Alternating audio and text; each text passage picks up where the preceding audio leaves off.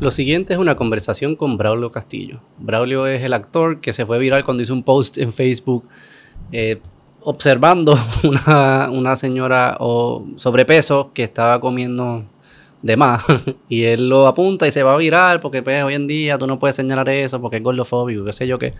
So que la conversación empezó por ahí, hablamos un poco de eso, hablamos de la cultura moderna y después pues como siempre evolucionó pues a, a su trayectoria como actor y cómo estas cosas relacionan, cómo él ha visto la cultura evolucionar. Nada, fue una conversación brutal este, y me la disfruté mucho. Es, un, es un- una persona que ha vivido mucho, tiene muchos cuentos, muchas experiencias y, está bien chévere. Y sé que hoy es, es perfecto porque es el Día de Acción de Gracia. Después de las alteras, pueden ver a Braulio Castillo que los está juzgando todo el tiempo. Ahora los dejo con Braulio Castillo. Va a salir el Día de Acción de Gracia. Ah, qué maravilla. Y me papá. gustaría que mires a la cámara y le dejes un mensaje a todos los cabrones que se acaban de saltar Ah. de pago y le hagas un mensaje post de esos tuyos de domingo de panadería Ah, para sacarlo, dale, dale. Mira. ¿Qué le vas a decir al, al glotón? no. Sí, yo- dale. Yo lo que le tengo que decir a, a cualquier persona que, que se esté saltando en el día de hoy, que en familia la celebración es sumamente importante, que lo más importante del día es dar gracias por la salud, por la vida y por la familia. Y obviamente que un día tan especial como hoy, pues lo más importante es estar consciente de lo que tú comes. Así que Ah, lo suavidad. si te vas a saltar, jáltate bien. si te vas- no le eches la culpa después a Braulio. Hey.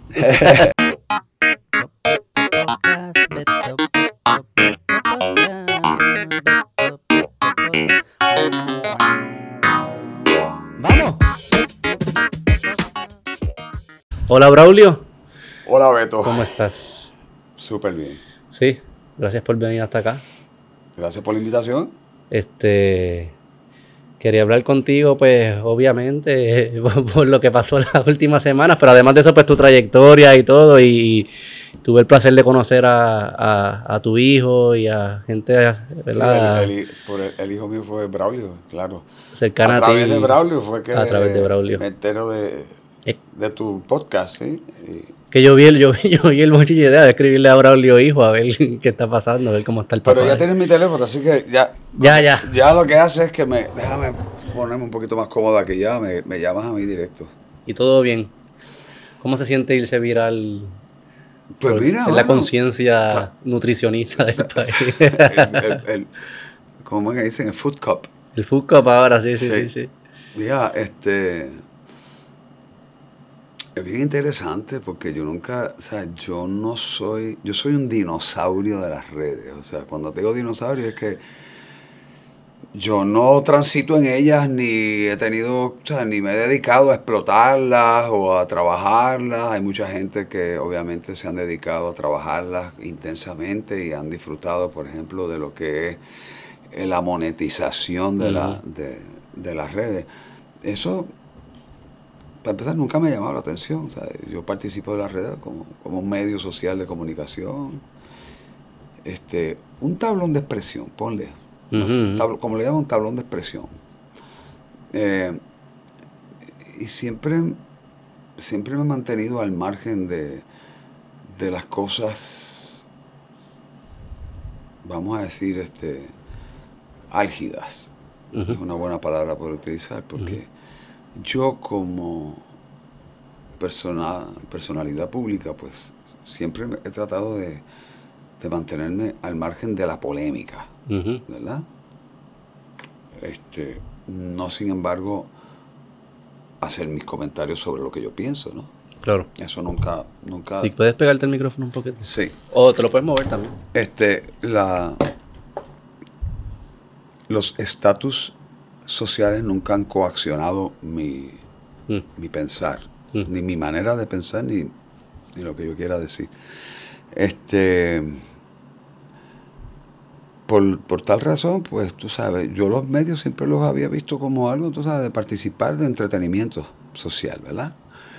Eh, el medio que más he estado utilizando de un tiempito para acá es el Instagram y el Story, porque me parece chévere, tú sabes, que uno pueda subir algún contenido que ya, ¿sabes? En 24 horas ya no es Desaparece. Pero este no fue el caso. Pero este fue en Facebook que lo pusiste, ¿no? Sí, mano, por eso te digo que ahora voy a entrar que ahora a lo que tú me preguntaste cómo yo me siento hice viral. Pues a mí realmente me tomó de sorpresa. Claro. Me tomó de sorpresa y yo, ah, o sea, fíjate cómo son las cosas, mano. Es bien interesante. Esto, la- las redes sociales es un medio bien interesante y yo estoy seguro, oye, yo me gradué de universidad hace bah, años. ¿Cuánto van a ser? Cuarenta y pico, porque yo me gradué en el 82 de universidad. Ah, wow. 41, Sí, 41 años. años, sí. Exacto. Este, así es que hoy en día en las universidades, especialmente en comunicaciones, el tema de redes sociales es obligado. Entonces tiene que haber, tiene que haber distintas clases de estudio, ¿no? El estudio psicológico, social, el impacto social de las redes, el, ¿sabes? Cómo o sea, capitalizar, etcétera, etcétera, etcétera. O sea, por lo, por lo tanto, a mí esto me tomó de sorpresa, porque como yo nunca había visto las redes como una herramienta, pana, pero me quedé sorprendido porque es bien interesante porque es como una radiografía Mm. del comportamiento humano. Mm. Y a mí la psicología siempre me ha fascinado. Yo, ese, una de mis clases favoritas y todos los actores somos psicólogos, de alguna Mm. manera u otra, porque tenemos que analizar, estamos, estamos analizando la gente, está- el- hasta cuando no estamos trabajando en la calle, tú ves a alguien y tú lo ves caminando extraño, lo, che, lo ves un, comportamiento, no extraño, sino los mira a todos por igual. Tienes que ser sabes. observador. Ob- esa es la palabra, fíjate, esa es la palabra. No es que lo estudie, es observador. Porque si- actuar es como convertirse en, en otra persona. ¿Cómo? Actuar es. Bueno, eh, para ser un buen actor requiere. eso. actuar, actuar yo lo, yo lo resumiría en interpretar Mm. un texto ya escrito por el autor con tu versión. O sea, tú como actor, tú le das, tú le impartes tu versión de ese personaje. Porque, por ejemplo, eh, un personaje X, ¿no? Un No pirata. todos los actores, no todos los actores lo van a hacer igual. Mira Johnny Depp. El, el cliché, el cliché del pirata, sin embargo, Johnny Depp hizo otra cosa y mira para allá el, el- palo que dio. ¿Sabes? Que es la interpretación que tiene cada uno sobre un, un personaje. Claro, cómo tú abordas el personaje, qué estudio tú haces para decirle, este personaje yo creo que podría tener estas características, este personaje podría ten- op- opinar así, este personaje podría comportarse así. Eso, eso es lo que hace el Lo que es curioso porque tienes que, tiene que ser, obviamente, ¿verdad? Tu versión, como tú bien dices, pero a la misma vez tiene que ser consistente con lo que significa ser un pirata en ese, en ese caso, ¿verdad? No puede ser como que una cosa tan distinta que la audiencia No, no... no, no, no, no. O sea, que es como que una mezcla de lo que yo he observado o que es un pirata claro, a mi versión. Tienes que seguir una línea eh, constructiva eh, y tienes que construir alrededor de lo que ya se escribió. Por ejemplo, o sea, es- para seguir el ejemplo del pirata, pues, pues el pirata tiene un- unos comportamientos. El pirata no puede ser un tipo que, que, ay, qué bueno tú eres, tú sabes. Claro, sí, sí, sí, sí. Nada. eh, Pero eso- tienes que ser eso- observador, al final Ah, tienes hay que... que ser observador. Sí. Entonces, a lo que vamos. Cuando te digo que es extraordinario estudio social es porque de la misma manera que un sismógrafo Mm. mide la el movimiento de la Tierra, ¿verdad? Y, y- y- y va, eh, va marcándolo, ¿verdad? Una gráfica. Pues de la misma manera se comporta eh, la sociedad en términos de sus movimientos hacia algo que le impacta o no les impacta en las redes. Si no te impacta, sigue. Claro. Si te impacta o de alguna manera te identificas, que es la palabra correcta, pues entonces haces el- siguiente movimiento que es reaccionar. ¿verdad? Entonces fue bien interesante porque yo veía como los, las primeras reacciones eran gente. Fíjate, mano, de verdad, tienes razón, mano. Mm. Yo estoy por acá, mano, yo estoy lejos, yo estoy, yo estoy por ac- acá, por acá, por España, y a mí me está dando pena también. Ujú. Y entonces, un poquito más adelante en la tarde, eso fue por la mañana, y un poquito más adelante en la tarde, recibo el primer mensaje por Facebook también de una persona que yo tenía de amiga. Claro, sí, sí, sí. Y a veces tú haces amistades que no por tener un quórum, ¿verdad? Y por, por llenar tu página. quórum. Sí, la palabra no es verdad, pero no es necesariamente son panas tuyos ni amistades sí, sí, sí, tuyas. Que tiró, pero tiró, pero, pero, pero duro. El primer balazo. ¿Qué te dijo? ¿Te acuerdas? Sí, algo como. Este.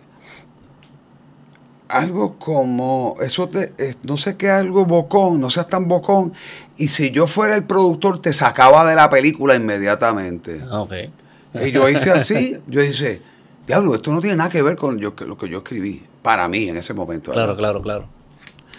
Y yo le contesté, wow, el, el nombre de ella, ¿verdad? Eh, qué mucho, ¿cómo es? Qué mucho coraje tiene. ¿verdad? Me da mucha pena, o sea, me, me da lástima escuchar que te expreses esa... Ah, antes de eso le puse, wow, me sorprende tu, que, mucho, que mucha rabia, me sorprende tu, tu contestación, mi, mi análisis está bien lejos de tu percepción. Este, y me da pena que, te, eh, que, que pienses así. Y me contestó para atrás, más pena me das tú, get a life. Y yo hice, wow, esto es bien, esto es un jab, pero fue todo fulminante. Sí, sí, sí, hay mucho. Y entonces, como yo no, yo no me hago tormentos con las cosas, pues yo a esa persona le dije, mira, esta persona no entendió bien, para afuera, que Whatever. bloqueado, para afuera. y pues yo no me voy a poner a, Sí, no va a perder más. a perder el tiempo es la palabra correcta. Este, y entonces,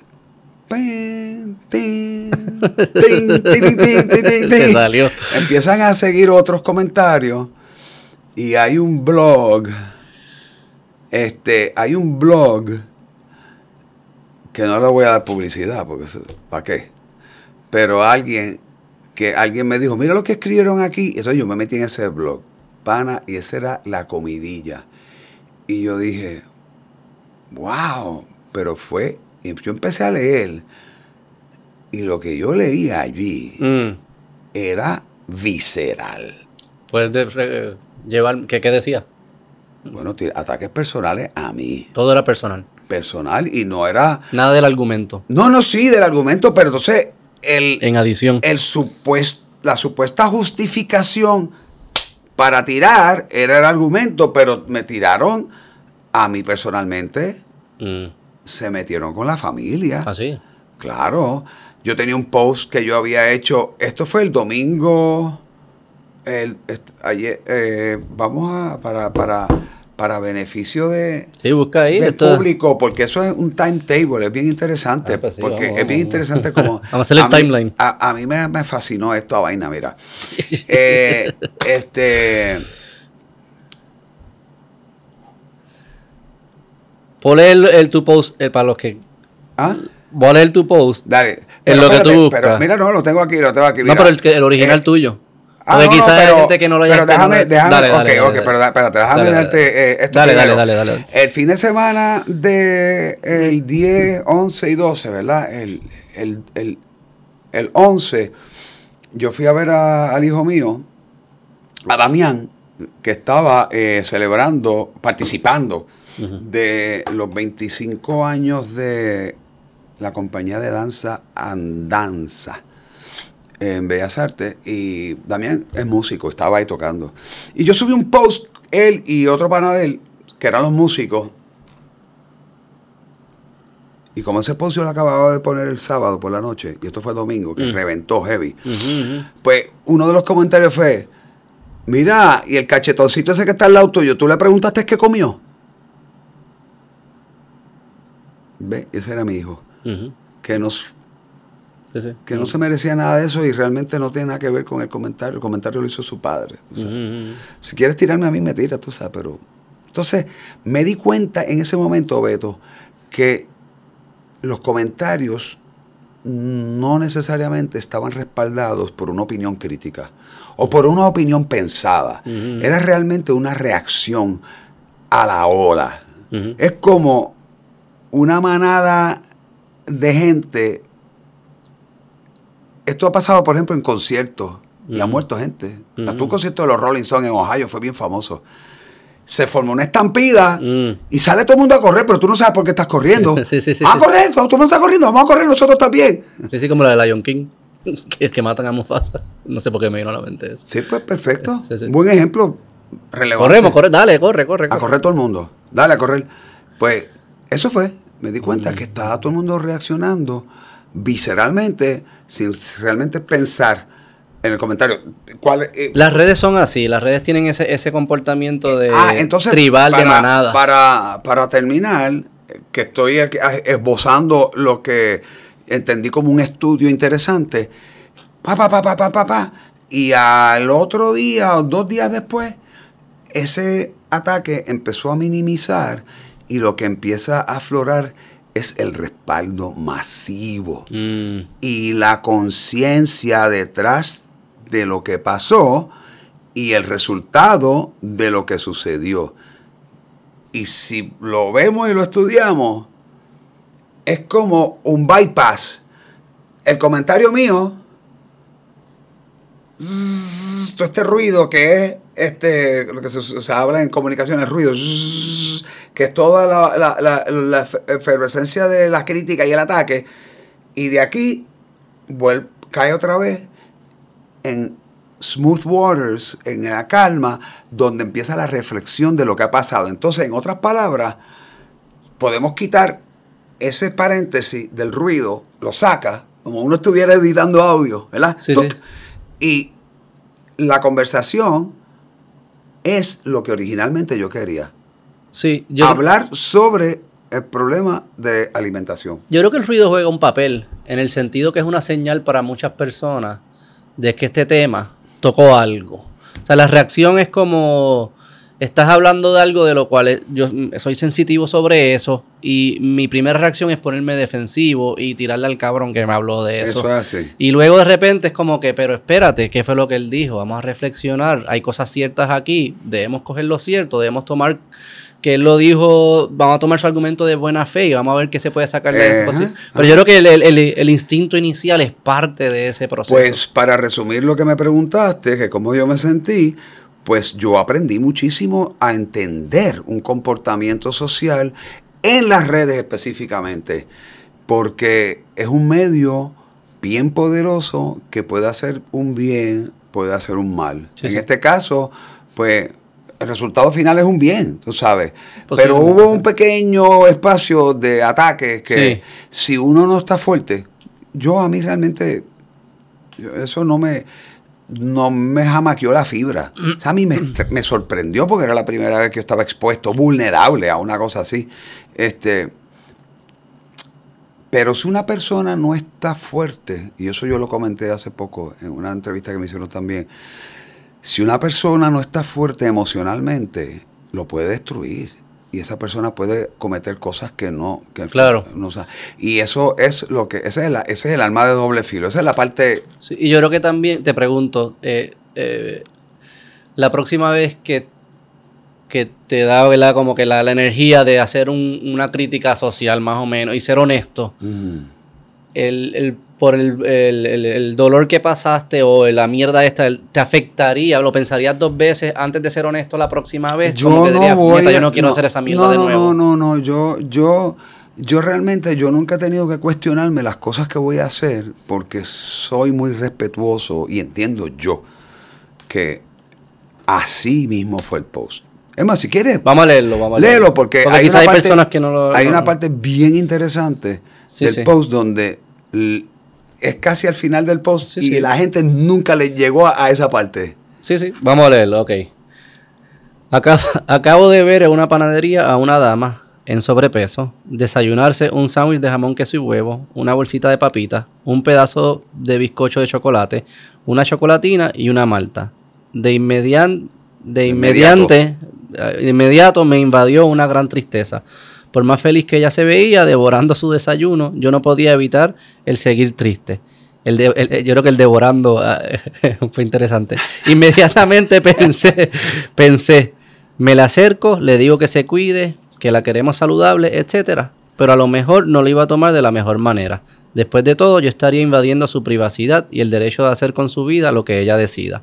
Qué mal trabajo hemos hecho educando al país. Buen día para todos. Ahí, ahí inmediatamente hay un disclaimer de yo no me quiero meter en la... Y ella tiene el derecho de hacer todo lo que ella quiera. Eso es todo. Y la gente, Sí. no ente- la gente, esa parte no la, la obviaron. La obviaron. Ellos vieron damas, sobrepeso y posiblemente ahora que tú dijiste Devorando. devorando, tú sabes. Pero es, pero es la realidad. Eso es lo que yo vi, Beto. Eso es lo que Sí, yo vi. sí, es lo que creo. yo quise Es plasmar. curioso, yo he tenido debates de esto. Sí. Sí, yo he tenido debates de esto. Porque. Y, y las primeras críticas siempre son, ¿pero qué entrometido? ¿Y qué le importa a él? ¿Qué, entrome- qué entrometido? Como que qué le importa a él, qué sé yo, Sí. que ella haga lo que le da la gana. Eso es como que. Y es bien curioso que eso parece ser como que la moral de hoy en día es que cada cual haga lo que le da la gana. No existe como que hacer las cosas bien y hacer las cosas mal. Este, y para mí es bien curioso, porque yo le preguntaba a esas personas, ok, ahora piensa que es una sobrina tuya. Alguien que tú quieras, no un extraño, una sobrina tuya que tú quieras. Y tú entiendes que, ¿verdad? Estar en sobrepeso posiblemente le ha aumentado eh, eh, algunas enfermedades, problemas cardíacos, y de repente la ves que está comiendo de esa manera. ¿Cuál fuese tu deseo para esa sobrina tuya? Vamos a poner un lado cómo lo atiendes, porque eso es más complejo si se lo dices o no se lo dices. Pero Claro. tu deseo, tu deseo para esa persona es que, mano, de alguna forma encuentre la forma de cambiar su comportamiento para estar más saludable. Yo entiendo que sería... O que siga haciendo lo que quiera. Yo creo que alguien que quiere a alguien, yo le deseo que haga lo más saludable, no que haga algo que es destructivo. Yo sé que es destructivo. Ajá. Y todo el mundo, cuando es acerca de alguien que ellos aman o quieren, dicen, sí, tienes razón, yo intervendría. ¿Y por qué no hacerlo para un extraño? ¿Cómo, cómo es bueno no, que no me importe la vida de un extraño, ¿verdad? Cuando yo sé que está haciendo algo destructivo. ¿Cómo eso es mejor que el hecho de que sí me importa? Vamos a poner un lado de cómo se atiende, porque eso es complejo de cómo se atienden. Pero yo, yo en ese mensaje leo una intención de que tú deseas que esa persona esté más saludable, para que viva una vida más feliz. Eso es eso, todo. eso es lo que yo leí Eso es ahí. todo. Entonces, ¿por qué eso es mal? Porque eso es ser entrometido, eso no tiene nada de malo. Al contrario, le estás deseando algo bueno para la persona. Que lo pudiste haber manejado distinto. pues, quién sabe, sí, who knows. Pero la intención para mí es valiosa. Y que, que, que en todo este debate nadie podía descifrar que la intención era positiva. Y que lo más importante es no meterse en la vida de los extraños. Sí. Para mí eso es un absurdo. Yo no sé qué tipo de sociedad va a producir esa mierda. Bueno, es que la- el- eh, eh, es este. De la misma manera que tú dijiste, cómo tú manejas eso, si nos metemos a, a debatir sobre esto, Sí. es bien interesante porque aquí entonces entramos en todas las cosas por las cuales tenemos los problemas que estamos enfrentando hoy en día. Mm. Valores, Mm, educación, mm. ejemplos. Y si hablamos de ejemplos, pues yo creo que en tu casa, ¿quién es tu ejemplo? Fueron mis padres, mis hermanos mayores. Ok. Y en, y en tu trabajo, si tú, tú fueras el empleado, ¿quién es tu ejemplo? Sí, mi jefe, mi mentor, mi- mi- mis superiores. Y en un país, Lo- eh, lo- los líderes del país, este, las figuras que la cultura pues, pone en alto, pone, pone en grande. Aunque yo prefiero, yo sigo manteniendo mi- mis padres como mi figura. ¿no? Claro, no, me gusta claro, que pero- las celebridades no, por encima pero, de mis pero padres. acuérdate que estamos hablando del factor sociedad. Sí, sí, sí. ¿Cómo responde una sociedad? Responde a una serie de ingredientes que no han estado presentes y si han estado presentes no de la mejor manera. Eh, y pues la gente dirá, ah, Braulio, de la boca para afuera es un mamey. Está bien, pero por eso es que yo nunca me metido en la política. eso no es, eso no, eso no es mi llamado. Pero yo no, yo no sentí. Sí, de la boca para afuera un mami, pero yo no sentí. ¿Cómo digo? Yo, yo no sentí que tú estabas burlándote de la persona. Pero es que yo en ningún ni momento. deseándole eh, el incluso mal. ahí en, en el, en el mismo post, cuando dice. Tal vez ella no tome este comentario de la ma- mejor manera. Y después de todo, ella tiene, yo estaría invadiendo su privacidad y el derecho de hacer con su vida lo que quiera. Eso, fue un, eso es un alto nivel de respeto por la otra persona. Claro. Sí, sí. Pero eso no se vio así. Sí, no. Las redes también tienen una intención de, de- de leer la peor versión de lo que está escrito. Claro, claro, Porque, porque eso lo puede. la lo puede- cultura de la hay un cinismo- cancelación, y hay un sabes. cinismo también. Como que la gente piensa, ay, ¿cómo, cómo? Yo no me puedo imaginar que Braulio Castillo tenga Mira, buenas yo intenciones. te, voy a dar, yo te voy a dar ejemplos porque todas estas cosas, Beto, yo las estoy apuntando. Ajá, vamos, toma, dale, cuéntanos. Porque, porque yo tengo que utilizar todo este material para, para algo. Un show. Vamos a No le he dicho todavía nada. Pero, Lo anuncias aquí. mira, una reacción, por ejemplo, de la gente. Cosas, déjame ver, déjame ver, dónde- déjame ver. Razones, ah, según las razones, algunas cosas que estoy escribiendo así a lo loco, tú sabes. Ajá, sí, sí, sí. Este, eh, las razones que yo tuve, según la gente, para hacer el comentario, que si yo lo hice para buscar pauta, porque yo estaba apagado. En serio, cabrón. Esto es lo que estoy escribiendo yo para cuando yo le diga, en serio, cabrón. Tú, tú me estás hablando a mí. O sea, si yo hubiese hecho eso, si yo eso fuera mi razón, yo hubiese hecho esto hace rato. Para empezar, yo nunca he estado preocupado si estoy apagado o no. Tú sabes, yo he, te- he tenido una vida exitosa y, y todo tiene su momento. Yo no puedo per- permit- yo no puedo pensar que a los 65 años yo voy a ser el galán de 30, de 30 años, de 25 años. O sea, hello. sea, yo estoy bien claro. Y pensar que ese post iba a dar. Eso fue una sorpresa para. Eso fue una sorpresa. Ese, ese, esa ese es una. Este, deja ver qué más por aquí. Este, razones, esas razones. Espérate, fotos de Charlie. eh, cosas que me han. Bueno, eh, ok. Este. Ah. yo, yo me reí esta mañana que se acabó con este, mano. ¿Qué dijo?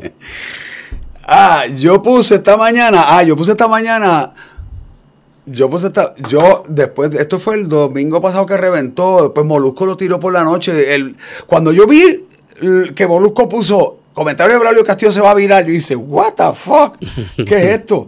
Y ahí fue que yo dije, diache, esto es heavy, porque yo sé que el tipo tiene muchos seguidores en las redes, ¿verdad? Sí, mucho, sí. Por un montón. Y yo dije, anda, para el diablo, ahora fue esto. Ah, no me rochó, pero yo dije, diablo, mano, esto, esto es verdad que se salió de las manos. Y ahí empezaron todos los comentarios. Ahí, este, eh, y yo puse como por dos días los posts, los memes que me hacían, yo los ponía en mi, en mi story, porque yo le di un twist cómico a esto y hice una cosa con Jason Calderón que estuvo brutal. Digo, es que hubo cosas cómicas. eh, todo esto, o sea, las Y- redes sí que son lo- buenas. Yo me lo disfruté. Hay que hacerlo, sí, porque Claro. Pero como a los dos días, yo dije, bueno, vamos a dejar que las cosas caigan por su sitio, porque aquí va a haber tiempo para bufiarse esto, tú sabes. Sí, sí, sí. Se acabó. Entonces, esta mañana, yo hago un comentario por una, por una contestación estúpida de estas que uno recibe, ¿verdad? Porque la palabra es estúpida. Hay a quien le caiga el sayo. Este, y yo puse, por esa reacción, yo puse en, en el Facebook esta mañana, yo puse palos y boga, palos y no boga, tan vigentes como nunca. Sigue vigente, ¿sabes? Porque tú sabes que esa es nuestra expresión, palos y boga, palos y no boga. Entonces, ¿qué, qué quedamos? Y una persona me contesta, ah, esto, muy bien, le ha hecho un gran favor al país. Y esta persona, la contestación, a el comentario positivo hacia mí fue, este, ¿qué favor le ha hecho al país? Él no le paga a la gente lo que se come. Yo me quedé. No. no. En serio. O sea, esta es la mentalidad con la que uno tiene que bregar. Sí, está cabrón. Tú sabes. En serio, que ese es el debate que tú traes a la mesa. Está cabrón. Está cabrón. Eso es lo que tenemos. es la palabra, está Eso es lo que cabrón. tenemos, sí. ¿sabes? Wow, ok. Pues entonces, pero uno no se puede.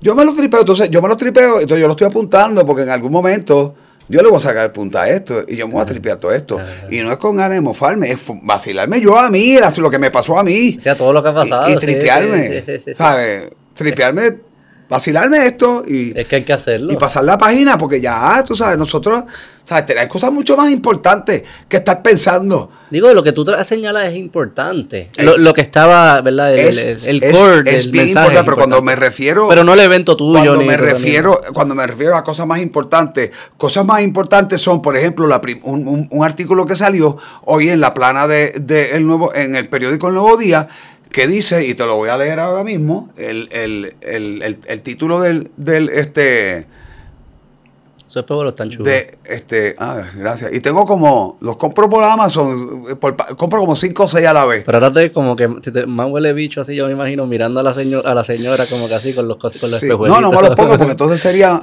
más huele bicho otra vez. Este, eh, Déjame está aquí. Mira esta muchacha, ni que comiéndose un quick. No, no, no y, ah, mira, ufate, esto. Ayer, ayer salgo yo, yo salgo de una actividad que estuve todo el fin de semana trabajando, cansado, y quiero ir a un sitio que me encanta, que, hacen sushi, que me fascina, y ya hacen un rol que a mí me encanta, que no tiene arroz. A mí me encanta. Puedes promocionar, no me importa. No, no, Oishi, se llama Oishi. Este, y yo incluso yo subí anoche y puse, los amigos de Oishi saben que a mí me gusta, se llama Kobe Roll. Es que esto para reírse, hermano. Kobe Roll. Ese Kobe Roll lo hacen en honor a Kobe Bryant. No tiene arroz. Y una me contesta, señor Castillo, el Kobe Beef es una carne bien llena de grasa y es dañina. digo, loca, lee, lee. Yo no he dicho Kobe Beef en ningún momento. ¿Sabes qué me dijo para atrás? ¿Sabes qué me dijo para atrás? Con todo el respeto, el karma el karma, señor Castillo. y yo, no te estás jodido, tú no vas a poder comer. Tú no vas a poder comer. no, pero sí que entré a ese restaurante y tan pronto abrí la puerta y una muchacha que estaba sentada eso, ¡oh, oh! oh, oh. Ah, pues se le quedó bien. Y, yo, quedó bien, y yo me quedé así mirando, escondan los platos. Pues seguro que. Yo voy a ser yo, mano. Esto va a estar bueno. Pero lo que te estaba diciendo que salió un artículo sobre. Salió un artículo sobre lo, lo alarmante que están los casos de diabetes pediátrica. Creo que Puerto Rico es el lugar con más alta incidencia en diabetes en el mundo, o la segunda, las primeras tres. Eso es así, mano, pero ¿qué es eso? Y a nadie le importa que sus hijos sean a los 10 años diabéticos.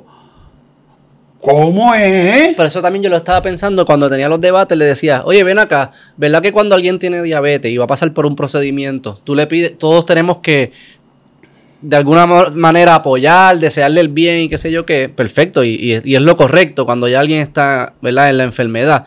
Pero, ¿por qué lo que hizo Braulio, que es quizás antes de la enfermedad, quién sabe? ¿Por qué no nos debe preocupar la persona antes de que entre a, la enfermedad?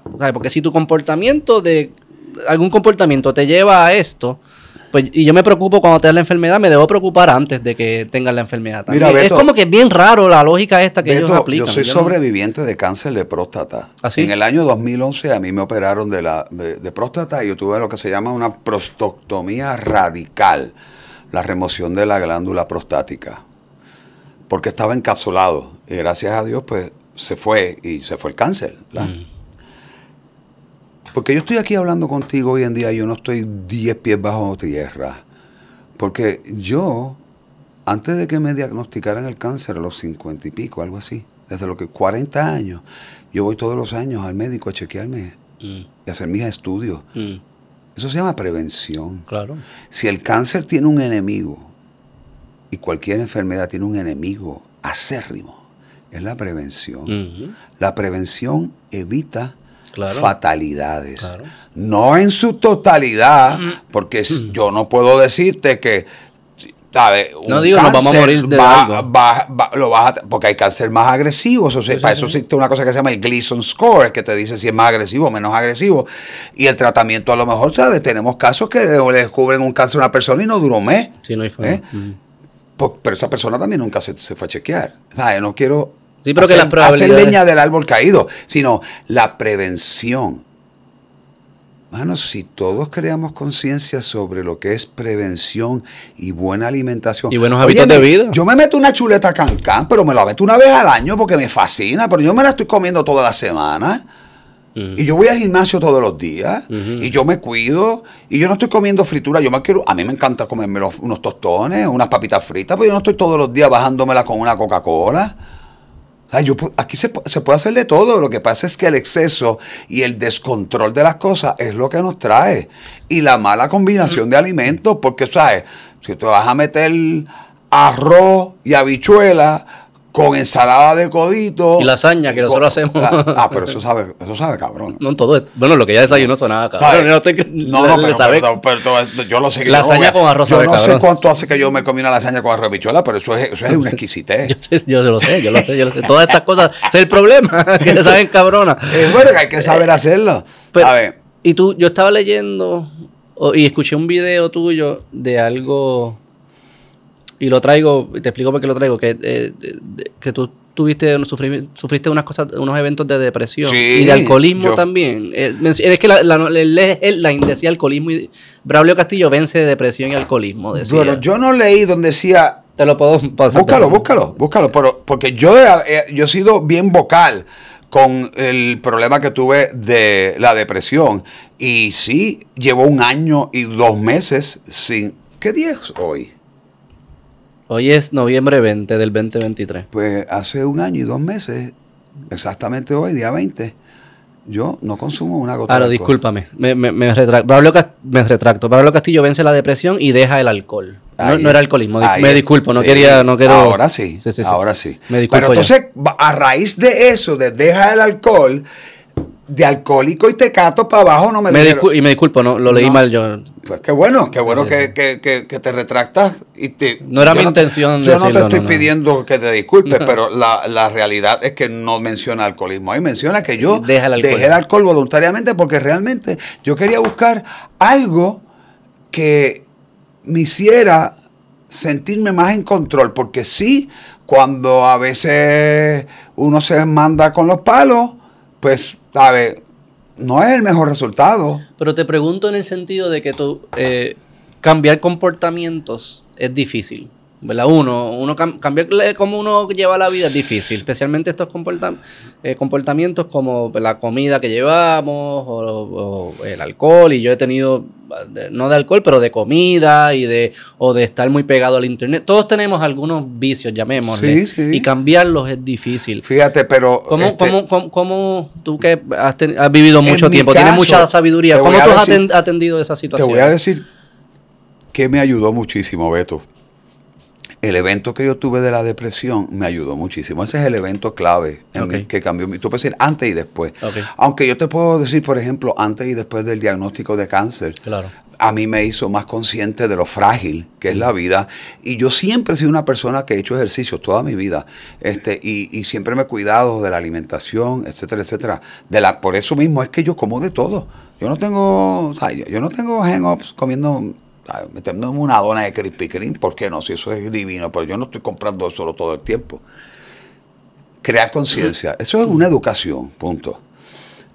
Pero en el caso de la depresión, yo vi cuán frágil puede ser caer en una depresión. Y eso le pasa a cualquiera. Nadie está exento de caer en una depresión. Mm. Y más en un país, no digamos un país, porque esto, esto es en todos los países, y más cuando vivimos momentos tan rápidos, tan violentos, que si en muchas cosas. Hoy yo estoy trabajando aquí, me despidieron, ¡fua! me voy allá. Hoy pasó esto, ¡pa! O sea, la vida que se vive es bien violenta, bien violenta en, eh, eh, términos de, las experiencias que nos pasan. ¿Qué pasa?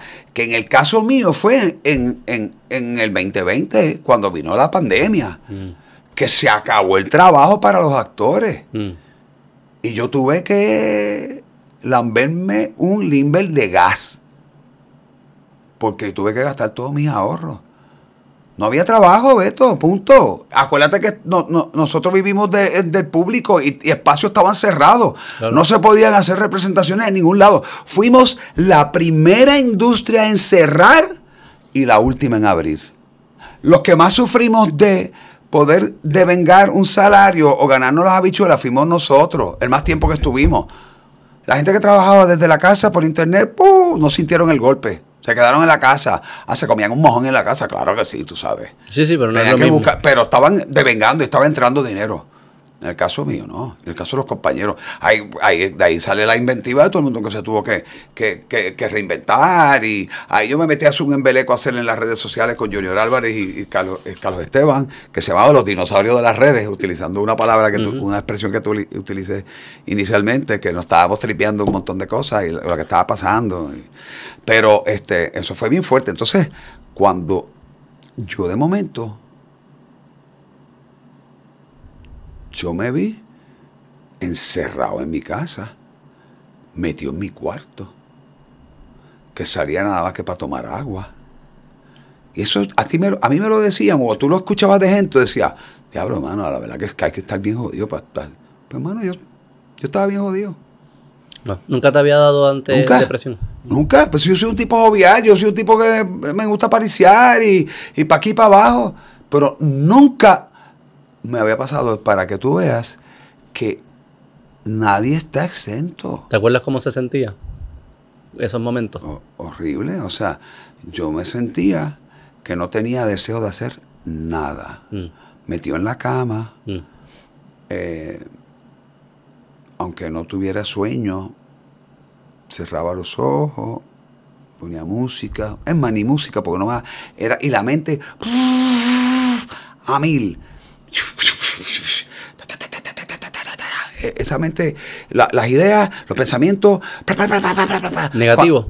De todo, de todo. Era como si la, era como si tu, como- era como si la película de, de- de- de- de- no de tu vida, sino que como si todo lo que estaba en la mente estuviera en un reel. Ha apagado. 360, no paraba, no paraba, no paraba, no paraba, no paraba, no paraba. Y la mente, brother, eso yo no se lo deseo a nadie. Y entonces, como si fuera poco, añádele eso, insomnio. ¿Ah? Ave María, papi, ese es, esa es la cherry en el, en el mantecado. No podía dormir. Wow. Eh, cuando salí, obviamente, pues lo peor que puede hacer uno es quedarse patinando en, en seco, como dicen, ¿verdad? Pues yo acepté que tenía que buscar ayuda Mm. y me internaron en el, ¿Se te hizo fácil eso, de aceptarle la ayuda? eh, bueno, no te puedo decir que se me hizo fácil porque yo estuve metido así como un par de meses. Un par de meses. Hasta que finalmente eh, mi hermana me llamó para que fuera a la casa de ella. Y ahí estaba.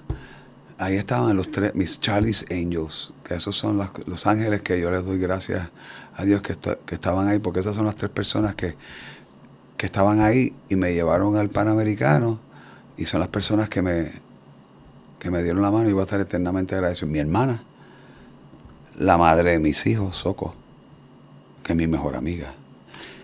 Y otra hermana que no está presente físicamente, pero que siempre estará, Miraida Chávez. Esa es mi hermana, toda la vida. Mm. Y vámonos. Hazte un bultito como si fuera para culebra y vámonos. Así mismo. ¿Y tú? Le seguiste la orden. bultito, vámonos. Este, ¿Cuánto Gua- tuvi- tu- tuviste allá? 10 días. Y eso que me iban a dejar, me iban a decir, era el séptimo iba, día, el séptimo, y me dijeron, mira, ya te vamos a dar de alta. Y dije, no, No, no, no. no, no. no. ¿Por qué? Yo no puedo ir para allá a esa jungla todavía. Desconfiabas todavía. Sí. Mm. Y en esos tres días adicionales, pues las, las cosas cayeron. No es que cayeron, sino que en, esas, en esos tres días se trabajó un poquito más para darme un poquito más de fortaleza en las herramientas. Y lo más importante, Beto, de, de ese, porque todo en la vida uno tiene que aprenderlo, uno tiene que tomarlo como una gran lección.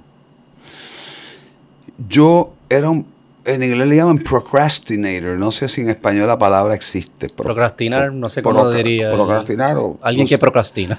Este, es que dejas la- pasar las cosas, Ujú. bajar las cosas y no, le, no tomas acción sobre ellas. Pues ese era mi gran problema de toda mi vida. Yo soy un gran procrastinador. Y en ese en ese periodo que estuve allí y una de las herramientas fuertes que, que recibí o que desarrollé fue esa. Braulio, las cosas no se pueden dejar pasar. Hay que coger al toro por los cuernos Mm. y enfrentarlo. Esos son miedos, son temores. Básicamente, procrastinating es miedo a hacer algo. Punto. Vencer los miedos. Esa es una de las razones por las cuales yo caí, porque tenía los miedos y no los pude vencer. Y salí y empecé poco a poco con un plan. Un plan detallado de cosas. Ok, Braulio, estas son las cosas que tú vas a hacer cuando tú salgas. Porque realmente sales, pero no es una varita mágica que saliste nuevo. Tú sales, pero sabes, ahora sabes qué tienes que hacer para salir. Claro. Entonces no te puedes quedar. O para quedarte y- afuera y no te... No te puedes, exacto, para quedarte afuera y desarrollarte. Pues ahí fui poco a poco desarrollando las cosas y haciendo las cosas que tenía que hacer en mi checklist, tac, tac, y ahí fui cogiendo más fuerza, más fuerza, más fuerza. Mano, y hoy en día yo estoy en una locomotora y que me llevo por el medio lo que sea, tú sabes. Qué curioso. Y, de esa reflexión de, claramente fue un proceso organizado, expertos que te ayudaron, que te hicieron llevar por este camino para tener estas realizaciones y te dieron estas herramientas para para construir una mejor, echar para adelante. Piensas como que algo como eso cuando escribías, no quiero volver a- a- al debate del Facebook, pero en parte es como que eh, son esos procesos, son esas dinámicas que hacen Sí. falta para muchas de las No, no, personas, no, no. solo el que come así, sino todos los que son tenemos esos vicios. procesos y esas dinámicas los que van haciendo un cambio en ti y van abriendo las ventanas de la conciencia, del awareness. Voy a seguir con, para que, para que veas, te voy a contestar esa pregunta que me acabas de hacer o ese planteamiento, te lo voy a contestar con el siguiente planteamiento, o con mi siguiente, eh, eh, eh, con la siguiente secuencia de, de co- de cosas que pasaron. ¿Qué pasa? Cuando yo salgo de, cuando yo empiezo a retomar mi vida después de- del proceso de la depresión, yo empiezo a ver que la vida no es tan difícil, o sea, uno tiene que ahogarse en un vaso de agua si uno coge las cosas una por una. Entonces tú empiezas a desarrollar y a desarrollar este, herramientas y empiezas a desarrollar seguridad Mm. en ti y Ujú. fortaleza. Mm. ¿Qué pasa? Y ese proceso me hizo ir creciendo, creciendo y más sensible a las cosas alrededor. Pero el proceso que acabó, o sea, son, son procesos. Y en esa búsqueda del proceso de crecimiento, llega el proceso o el momento de yo decir, déjame ver si yo puedo dejar de beber. Y cuando empiezo con ese proceso, otra ventana extraordinaria que se abre porque empieza más a, a- a coger más fuerza tu, tu planteamiento. Este, este, eh, planteamientos que son completamente falsos. Que para pasarla bien tú tienes que beber. Yo la estoy pasando mejor que nunca ahora y sin darme un palo. ¿Hace cuánto no bebes? Un año y dos meses. Hoy mismo, hoy 20 de noviembre. o sea, Nada. 20 No bebes nada. Nada. Una cerveza, nada. Nada, nada, punto. Ni, ni me hace falta. No quiero intoxicar mi cuerpo con alcohol, punto y se acabó. Este, o no le quiero meter alcohol, tampoco le intoxicar es bravo, coño. Sí, sí. Hello, bravo, no sea dramático. Empezar a. Empezar a joder otra vez. ey, este, y entonces empieza una cultura o un, un proceso de crecimiento en otras cosas. Empieza a abrirse la mente en términos, oh, esto es una alternativa de vida. Este, que mucha gente hay, que mucha gente hay que no bebe. Porque tú no piensas que todo el mundo bebe, ¿verdad? Hay un montón de gente que no bebe. Y yo la estoy pasando brutal. Y ahí empieza a abrirse más ventanas y más awareness. Y empiezas uno a desarrollar una empatía por el prójimo y por la gente. Empiezas a ver debilidades donde no las veías antes. Empiezas a ver, no debilidades, vamos a usar una palabra correcta, porque yo no soy Dios para estar Sí, sí, sí, diciendo, empiezas a ver Oportunidades, puedes decir, o... situaciones donde antes no las veías. Ok, neutral. sí, sí, él no tiene que emi- emitir juicio. Exactamente, situaciones donde antes no las veías. Y entonces empiezas a identificarte, pero desde el punto de vista empático. Mm, Porque lo que me motivó a escribir ese post fue la empatía que yo sentía a esa persona que se estaba alimentando de una manera que yo entendía que le podía hacer daño. Pero en parte es también porque tú, como que la energía que con la que tú estás viviendo ahora y ese, ese spark que yo lo puedo ver, ¿verdad? yo no te conozco de antes, pero tú tienes un spark, este, es casi como que tú quisieras que otras personas encuentren, no encuentren porque lo tienen, pero sí, sigan ese No, desarrollo de, un- de no, spark. No, o- yo no, yo no estoy en esa misión. No, yo creo digo, que, no misión, pero No, como- no, pero no es una prioridad. No es, no es un. No, no, no. Eh, yo creo que uno. Hay una, hay una expresión en inglés que dice lead by example. Mm, Tú dale el ejemplo. Sí. Mi padre me decía a mí, mi padre era un tipo sabio y papi utilizaba muchas, papi utilizaba frases para darnos. En una frase, él te podía decir todo sin tener que darte un lecture. claro. Y una de las frases que él acuñaba siempre era: el ejemplo vale más que mil argumentos. Say no more. mm. El ejemplo vale más que mil argumentos. Si yo doy el ejemplo, hay- Sí, fair alguien, enough. alguien se va a, a beneficiar. Fair enough, sí, sí. Este, y eso, y eso se siente. Eh, y los humanos aprendemos identificando lo que están haciendo las otras personas. O que eso es bastante natural. Algo que te quería comentar, estuve escuchando la entre- eh, el panel que tuviste en Jay Fonseca. Ajá. Que fue bien interesante porque estabas tú contando, ¿verdad? Reaccionando a lo del post y hablando un poco, pero también estaban dos doctoras Entonces, endocrinólogas especializadas en obesidad. especializadas en obesidad Y un, psicólogo, que también parece que trabaja mucho Especializado en obesidad también. Trauma de obesidad. Y hablaban mucho de... Yo, yo quedé como con mixed feelings con esa conversación y te, y te explico ahora eh, explico ahora porque mi esposa también es especializada en obesidad y tenemos esta, este debate. Y es en parte porque la me- todo esto se, se define como, como una, eh, una enfermedad. La obesidad se, como una se define como una enfermedad porque obviamente afecta el comportamiento normal del cuerpo. Y eso, ¿verdad? Yo lo entiendo. Entonces están surgiendo estas medicinas que apoyan mucho ese proceso. Y eso yo lo apoyo, me tiene mucho sentido porque los números están ahí y la evidencia es clara.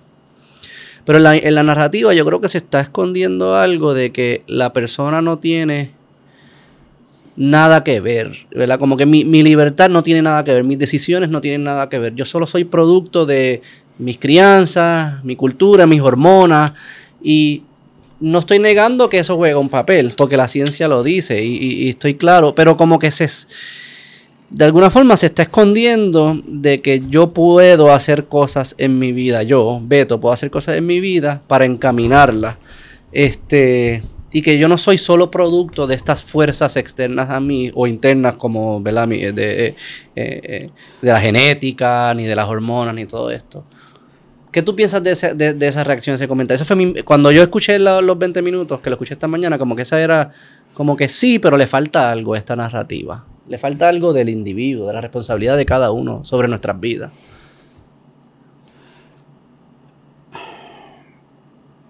O sea, me- lo que me estás diciendo es que el planteamiento que viste en esa entrevista estaba descansando en la premisa de que la persona sufre por su condición Por y, a, y a él no le toca na- no le toca ninguna nada de la decisión. Así se sintió. Yo, no, yo, yo, yo concuerdo contigo porque yo creo que nosotros tenemos, o sea, ay, óyeme, yo no puedo descansar, yo no puedo descansar en, en, en, en eso porque a mí me toca, o sea, fíjate,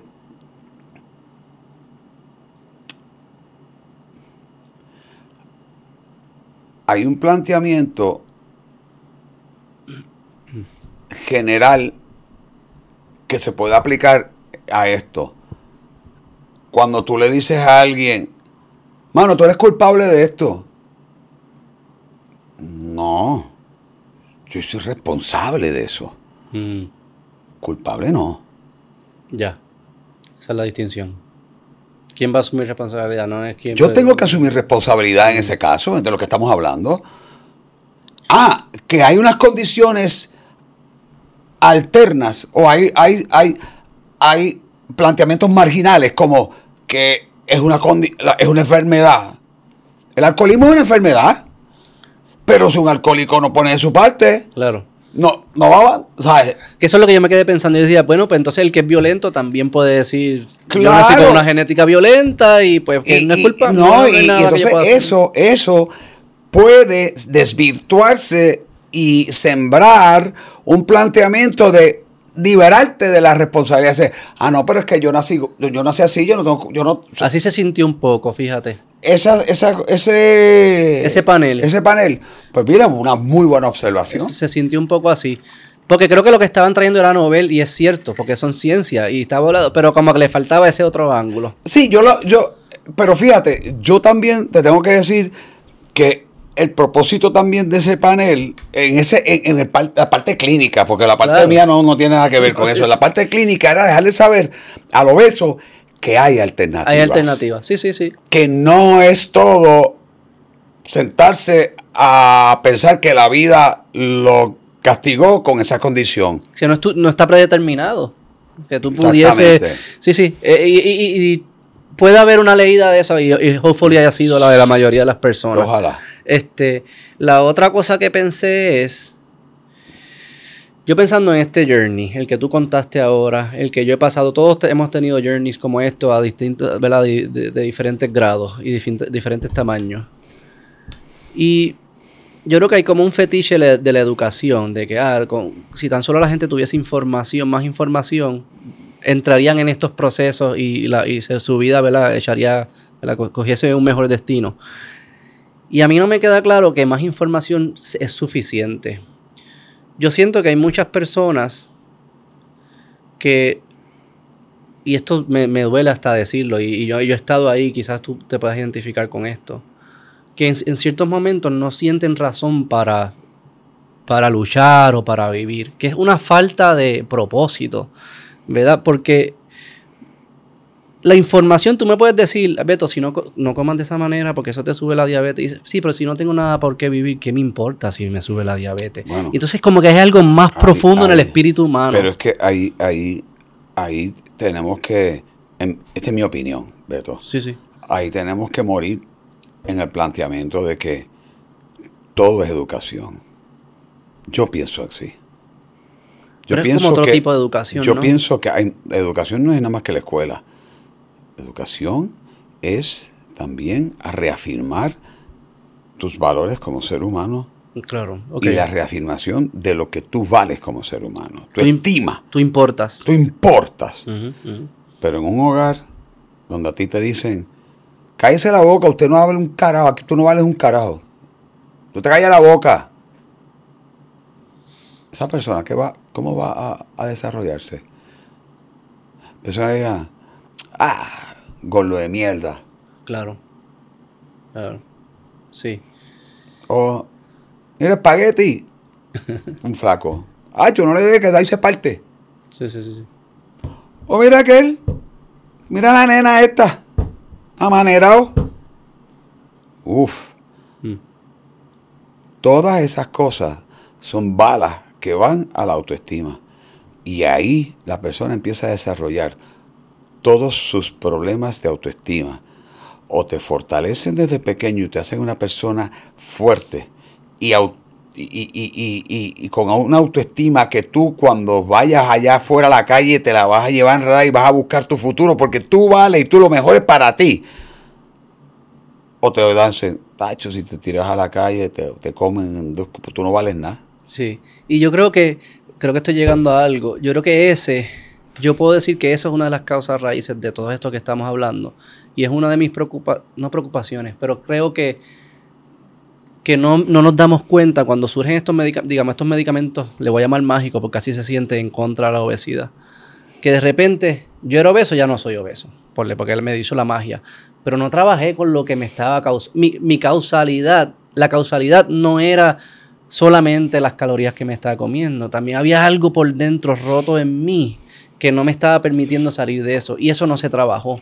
Entonces, yo creo que es ahí donde está profundo, donde se cala profundo en lo que está pasando en nuestra cultura. Y, y, y, y que las otras cosas son importantes porque atender la obesidad es importante, pues claro, para que estés más saludable y quizás eso te ayuda. Pero si no se atiende lo otro, lo espiritual, lo profundo, yo creo que nos quedamos trancados. Va, a haber, lo va a manifestar de, otra manera. Acabas de dar en el clavo lo espiritual y lo profundo. Acabas de dar en el clavo. Eh, sin irnos al debate religioso. dogmático, religioso, que no tiene nada que ver con esto. No una persona puede ser altamente espiritual y no tener que ir a, no pertenecer a ninguna, a ninguna secta, ni a ninguna religión, ni a ningún nada. No tiene nada que ver. Hay que crear conciencia de lo que tú eres, tú en el universo, tú en la sociedad, tú en tu familia, tú en tu trabajo, tú contigo mismo. Eh, los otros días, en ese debate con con Jay, ese panel, mm. a mí me interesó mucho la presencia de, del psicólogo porque todo en la vida, todo en la vida, nosotros somos seres humanos. Mm. Y como seres humanos nos manifestamos de distintas maneras. La manifestación nuestra es una acción visible de nuestras emociones. Mm. Porque a mí lo que me hace manifestarme de una manera es una emoción que yo siento, ¿verdad? Mm. Por, lo, por ende, lo que mueve al ser humano son las emociones que siente hacia todo. Si yo tengo pasión por mi trabajo y es una emoción, pues yo voy a ejecutar mejor. Si yo no tengo una emoción por un carajo por mi trabajo, me voy a quedar en mi casa metido, voy a buscar excusas. Estoy enfermo. ¿eh? Nosotros no podemos esperar a que un niño ya esté hecho casi un adulto cuando está en high school para hablarle de emociones. Eso se tiene que traer en la formación. Mm. Pero ¿qué pasa? Que de alguna manera hemos confundido implementarle un dogma religioso a un, a un niño es hacerle una formación. Cuando tú tienes 5, 6, 7, 8 años, tú no entiendes muchas cosas. Muy, muy, niño para tú entender la profundidad de mm. la fe, mm. etcétera, etcétera. Pero sí tú puedes ser niño y puedes entender que es una buena acción que no es una buena acción, que es respeto, que no es respeto. Esas herramientas hay que desarrollarlas más temprano. Y no podemos esperar que sea el gobierno quien lo haga. No, claro, no. Como tú no puedes esperar que sea el médico el que se salve la vida porque tú, tú no, te pones de tu parte cuando... tenemos que ahora, sí yo creo, sí yo creo, en esto sí, que hay un gran, gran responsabilidad por parte del gobierno de educar correctamente. Sí, yo no, no, no, no comparto eso en el sentido, no creo que es responsabilidad del gobierno. Yo creo que el gobierno puede facilitar eh, los recursos, puede, buscar, puede ser un facilitador. Voy a parafrasear, responsabilidad de ofrecer las herramientas. De ofrecer, de ofrecer las herramientas, de apoyar quienes lo están haciendo bien, este, de facilitar el proceso de acuerdo, porque tiene, tiene ese poder de hacerlo. Eh, pero al final, es que esto, esto viene de todos lados. Eh, eh, es, el hogar, es la comunidad, es el- eh, la escuela que te toca, es el, de si juegas un deporte, pues cómo se comporta ese equipo, la liga, el evento que hagas, si estás en actuación. O nos toca a todos, ¿no? Y, y es como, como esos valores que son comunes se permean por todos, porque así el niño y el joven aprende, no porque se lo están diciendo, sino porque se lo está viendo y, se, y adapta su comportamiento para funcionar en esos ecosistemas. Pero si esos ecosistemas no valoran lo mismo, pues el niño se adapta a lo que funciona ahí. ¿no? Tú me puedes decir lo que sea, pero si lo que me funciona en este lugar es otra cosa, yo voy a actuar de esta otra forma. ¿Cómo se escala eso? ¿Cómo, yo no, eh, eh, ese es el trabajo, ese es el trabajo de, de- una sociedad, de, conversaciones como esta, de todos nosotros. Eh, pero yo creo que es ahí donde reside la verdadera, las verdaderas soluciones. Los otros parecen ser soluciones temporeras. O sea, yo me imagino que alguien que está bregando con, que usa la comida para bregar con su trauma, se, se mete una, una, una inyección de esta, pues ya, ya esa comida no le provoca la enfermedad que antes le provocaba, pero el trauma sigue ahí. Ahora yo lo voy a ya la, voy a usar otra este, cosa para... eh, eh, este, fíjate, qué bueno que tú traes eso del trauma sigue ahí, porque yo los otros días utilicé un ejemplo en ese panel con Jay Fonseca, bien interesante.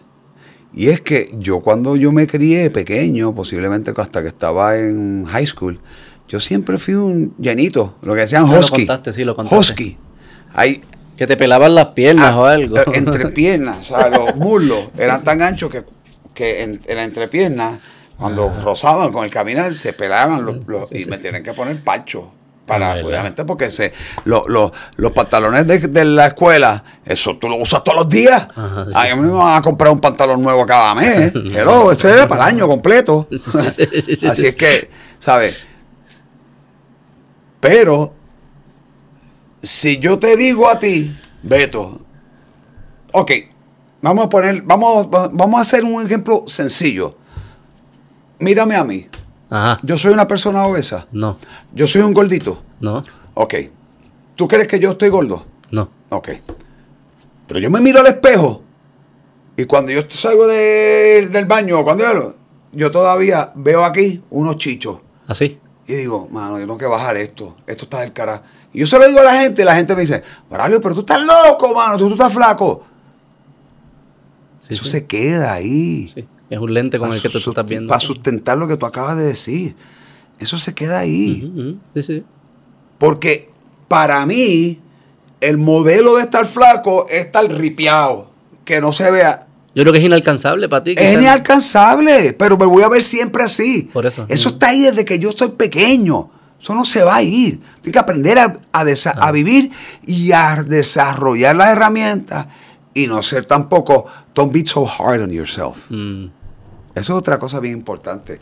A veces somos demasiado duros con nosotros y no podemos ser así. Tenemos que ser, ¿sabes? No podemos castigarnos, mano. No podemos castigarnos. Eh, El ser humano a veces se flagela sin necesidad.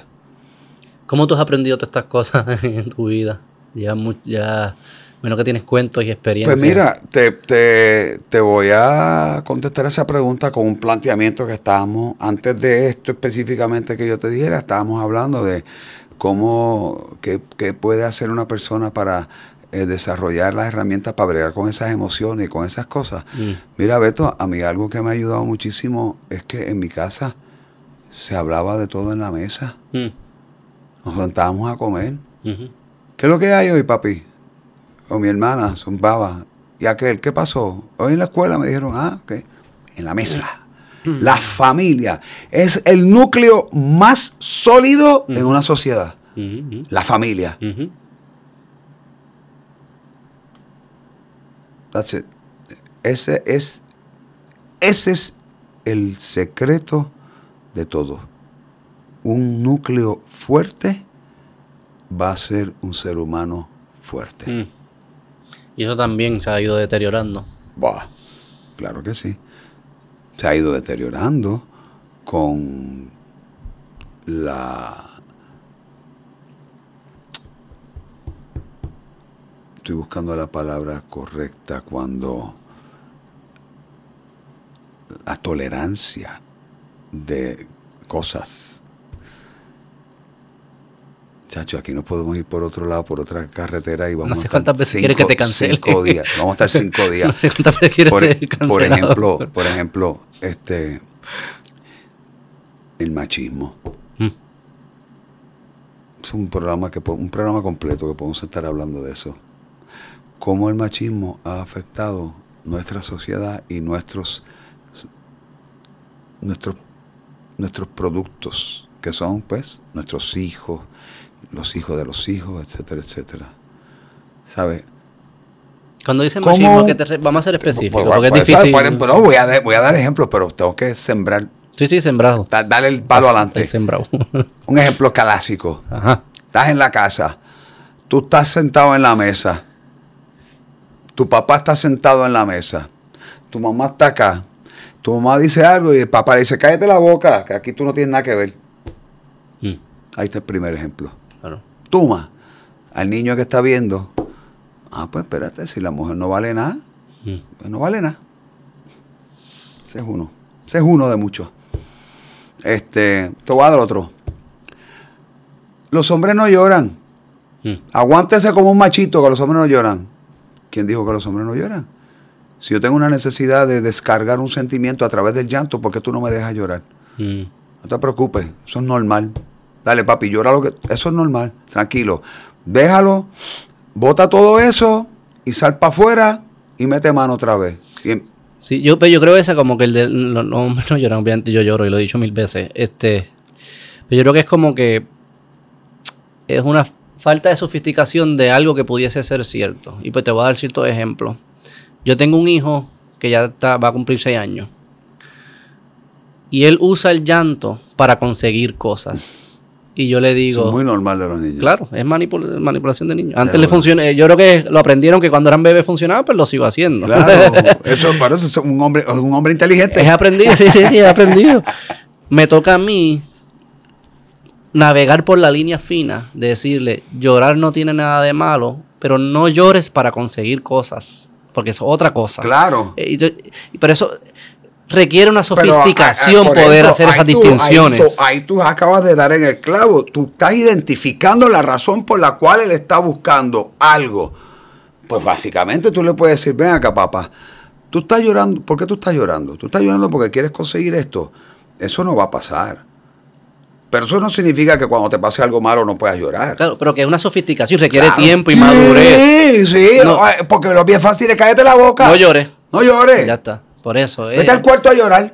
Eso es lo que me refiero, que estas cosas no son, no son absolutas, no son universales.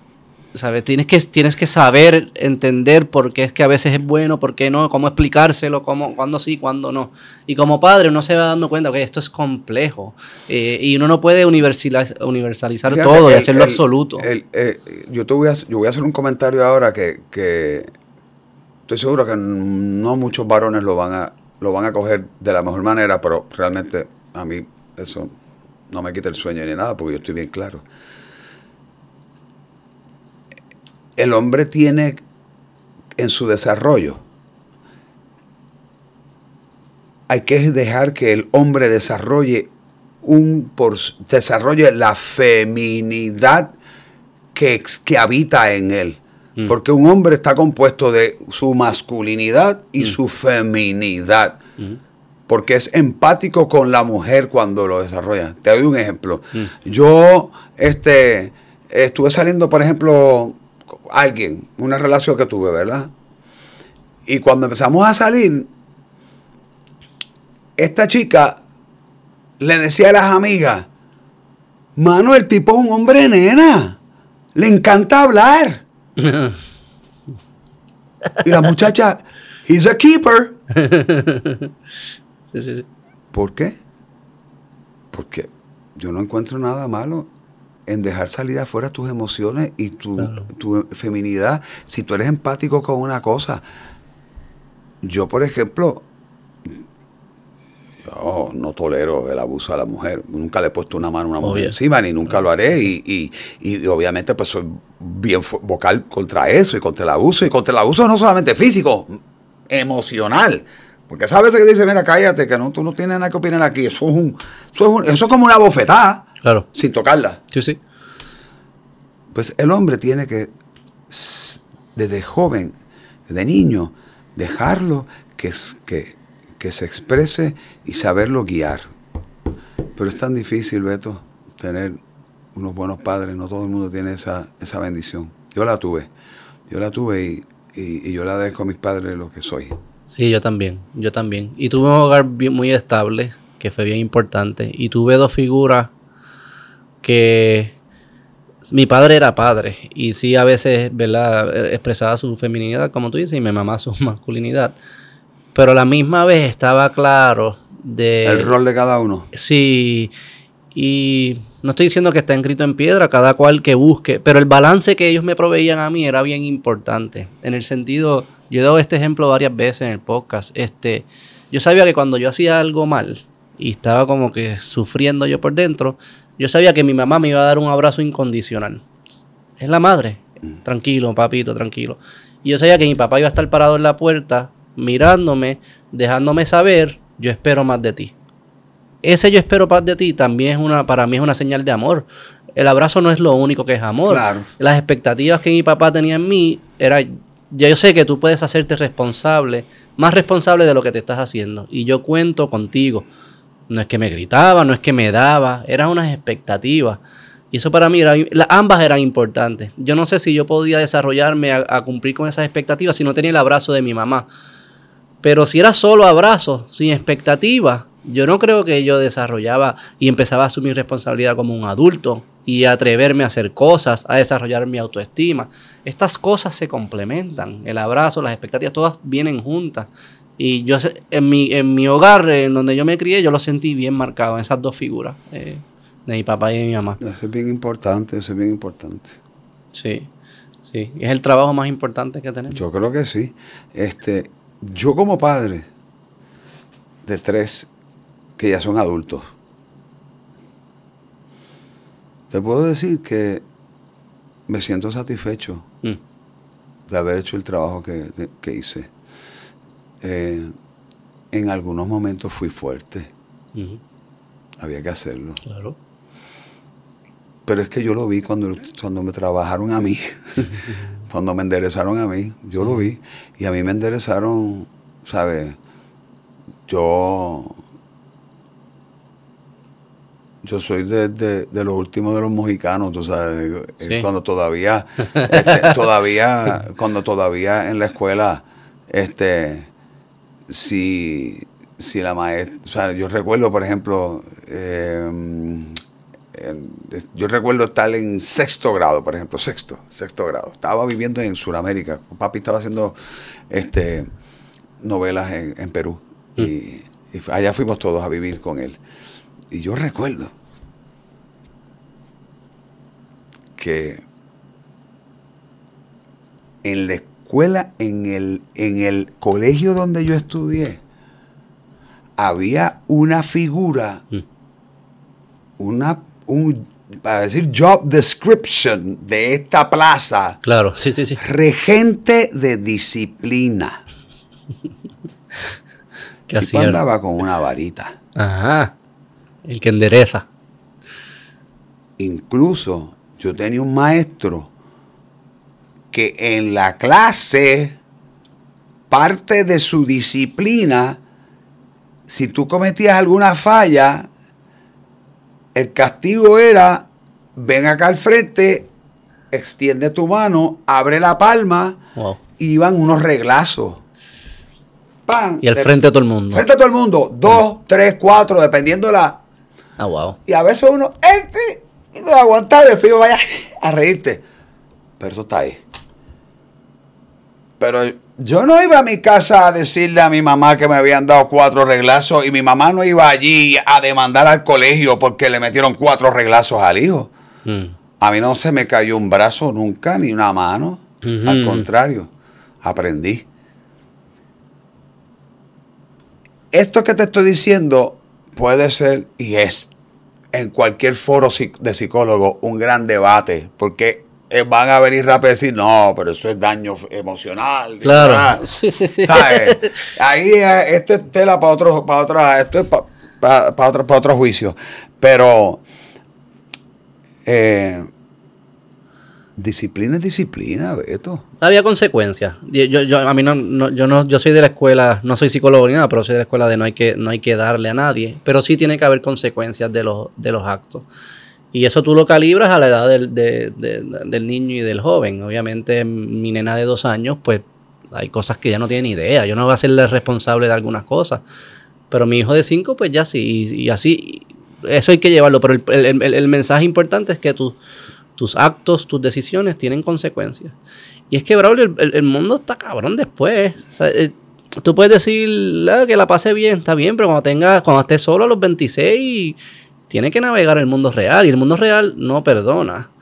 No perdona de la misma manera. Y no todo el mundo está pendiente, acomodando el mundo para que tú la pases bien. Tienes que saber navegar ese mundo. Y esa es mi responsabilidad como padre, más que otra cosa. Es que ellos puedan, como adultos, navegar el mundo que les va a tocar. So que la disciplina claramente juega un papel. ¿Cómo y, tú puedes, y tú puedes disciplinar sin tener que ponerle un dedo encima. Sí, sí, yo creo que sí. Pues, yo creo que ese ejemplo porque son otros tiempos y, y, en el campo la vara y guayaba por las piernas. Pa, Ahí me daban con corbata, yo, eh, con, con, correa. Yo soy de los 90. Pero más era el susto, no era, más era como no era, era, era, era saber que había una, había una una consecuencia. Una consecuencia, que fue la palabra que tú usaste ahorita. Perfecto, esa es la palabra. ¿Cómo el ser actor te ha ayudado a todo esto? ¿Cómo, cómo a todo esto, miren qué? Ser padre, navegar el mundo. Pues ¿Cómo, tú lo utilizas? Pues, es una este, profesión bastante distinta. acuérdate que eh, yo vengo de un padre que fue bien exitoso. O sea, mi padre, mi padre, eh, don Braulio Castillo, padre, en un momento llegó a ser la figura más importante en Latinoamérica como actor, ¿no? La figura actoral. Eh, y era para Puerto Rico, tú sabes, esta figura allá afuera representando de la misma manera que, las figuras importantes en la música nos han representado, de la, misma manera que, eh, por ejemplo, ahora esta generación de ahora, por ejemplo, eh, imagínate, obviamente yo no quiero comparar nada, ¿verdad? Pero el impacto, ¿verdad? Eh, imagínate, pues, un Benicio del Toro, mm. ¿sabes? Pues es, mi padre tuvo esa, era esa figura, pero yo nunca lo vi así. Una persona inalcanzable, era mi padre, era mi amigo, mm. medio, eh, eh, era, estaba en la casa todo el tiempo, era un hombre de familia. ¿Sabes? Yo, yo, yo, yo caminé con él muchas cosas. De hecho, su último, su, su último trabajo este, como actor en una película, bueno, no, porque después de la operación él hizo dos o tres cosas acá, pero no, no, ya no era lo mismo. Cuando él estaba en su apogeo, yo tendría 12 años, sí, 12 para 13 años. Y, y, yo lo acompañaba, yo era su caddy, tú sabes. Él me decía, vente, búscame café, buscaba café, este, en México, recuerdo claramente en México, me decía, ok, vete a esta tienda, está el chofer ahí, vas a comprarme estas camisas, 15 y medio, 32, 33, estos colores, y de que sean, por ejemplo, 100%, algodón, que no sean mezclas. Por ejemplo, un ejemplo. y yo iba ahí, mojón, de 12 años, a la tienda. Es más como si mandaran un mojón a, Penny o a, a, Macy. 12 años. Eh, por favor, este, camisa, sí, de vestir esa. quiero 30, 15 y medio, 32, 33. sí, señor. y, este, y yo andaba con él y él me enseñó a mí el valor de la sencillez y de la humildad. Las estrellas son las que están allá arriba en el firmamento. Nosotros somos hombres de carne y hueso y somos responsables de nuestras acciones y las repercusiones. Así que utilízame. Y cuando somos esto que voy a decir va a sonar redundante, pero redundante no, pero polémico. Pero cuando somos figuras públicas, y no es que yo esté pensando en eso, el foco está ahí. Claro, Y tú tienes que dar tu mejor ejemplo. ¿verdad? Y mi padre siempre fue la persona más sencilla del mundo que se metió y se codió en cuanto sitio se metía, saludaba a todo el mundo, fue un buen padre, un buen ejemplo, no había un domingo que no estuviéramos todos juntos. O sea, pa- para papi era sagrado, después de misa, ir a comer, a almorzar. Después podían todo el mundo hacer lo que quisiera. Te montas en la bicicleta, te puedes desaparecer, porque en esa época Sí, tú sí. tenías que volver hasta que cayera el sol. Y no, papi no estaba en casa, ay, ¿dónde está el mío? No, no, ¿sabes? No se hace hombrecito en la calle también. Claro, ahí es que, ahí es que uno se hace. Hoy en día, la generación ahora no, no tiene la. Suelta un, suelta un chamaco ahora que coge una guagua de Santurce hasta Bayamón. Creo que hay hasta leyes, que algunas son, creo que hay algunos lugares que es ilegal. Arrestaron a una mamá los otros días en ¿Por Utah. qué? ¿Por qué? Porque man- no, en Nueva, en Nueva York, que mandó a su hijo de 10 años en el, el subway a comprar pan, algo así. Yo me montaba, te voy a decir a qué edad, yo me montaba en una, una guagua de, Los Ángeles, ahí frente al aeropuerto donde yo me crié, mm, ocho años, fácil, ocho años. Con ocho años, yo me montaba en la guagua, eran 10 chavos, hasta que llegó la guagua de aire acondicionado, que era 25 chavos. y cogía la guagua ahí en la organización Los Ángeles con mi corillito de panas y amigas, y éramos un corillito de posiblemente 8 o 10 chamaquitos. Y nos íbamos para el cine los domingos o los sábados. Cogíamos la guagua, caíamos aquí en Santurce, que a Santurce era el strip, como Las Vegas, tú sabes, porque ahí están todos los teatros y todos los cines. Antes que hicieran Plaza de las Américas, que Plaza de las Américas después eh, se, eh, se convirtió, ¿verdad? En todas las tiendas allá, pero todas las tiendas estaban acá y todas las. eh, eso era un- es- la Ponce de León, desde la Sagrado. parada 10, 12 hasta por ahí para abajo hasta la 20 y pico.